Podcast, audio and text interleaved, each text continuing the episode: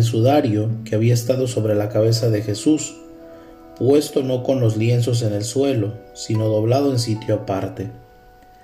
Entonces entró también el otro discípulo, el que había llegado primero al sepulcro, y vio y creyó, porque hasta entonces no habían entendido las escrituras, según las cuales Jesús debía resucitar de entre los muertos. Palabra del Señor. El Evangelio de este domingo, más que un relato de la aparición de Jesús resucitado, es un relato de desaparición. Lo que encuentran tanto María Magdalena como los dos apóstoles no es la manifestación gloriosa del resucitado, sino un sepulcro vacío. Ante ese hecho caben dos interpretaciones. La primera es la actitud inicial de María Magdalena.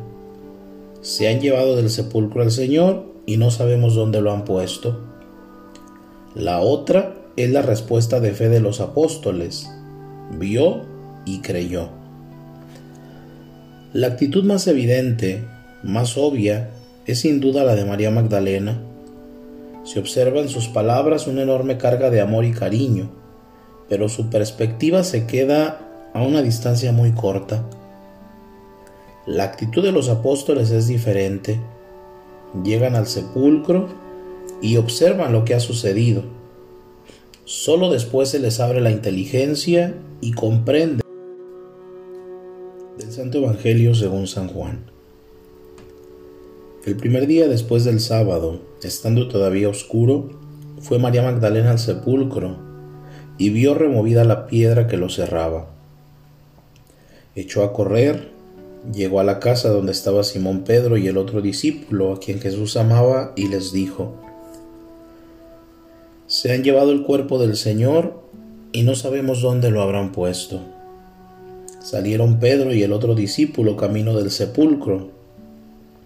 Los dos iban corriendo juntos, pero el otro discípulo corrió más a prisa que Pedro y llegó primero al sepulcro. E inclinándose, Miró los lienzos puestos en el suelo, pero no entró. En eso llegó también Simón Pedro, que lo venía siguiendo, y entró en el sepulcro. Contempló los lienzos puestos en el suelo, su humanidad queda definitivamente unida a la divinidad. La muerte ya no tiene poder sobre él. Pero no hay pruebas de ello. No hubo policías siguiendo las huellas dactilares, no hubo periodistas, ni cámaras, ni micrófonos, nada de eso. Solamente el testimonio de los primeros testigos que nos ha llegado a través de los siglos. De voz en voz, de vida en vida ha pasado el mensaje. Jesús ha resucitado. Muchos han encontrado en esa fe una fuerza de esperanza, de vitalidad, de energía, que ha dado sentido a sus vidas. La vida de tantos santos, canonizados o no, es testimonio de ello. Pero no hay pruebas, solo la confianza en la palabra de aquellos testigos que nos abren el camino hacia esa nueva forma de vivir. ¿Quieres tú también creer? Lo que no habían entendido antes de las escrituras, que Él había de resucitar de entre los muertos.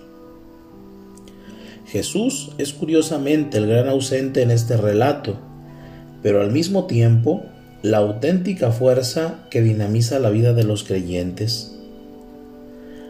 Apenas las vendas y el sudario quedan como testigos mudos de que allí estuvo su cuerpo muerto. Pero es precisamente sobre ese vacío como se afirma la fe. ¿No nos dijeron que la fe era creer lo que no se ve? Pues aquí tenemos una prueba concreta. En torno a la ausencia de Jesús brota la convicción de que está vivo, de que ha resucitado. No han sido los judíos o los romanos los que se han llevado el cuerpo.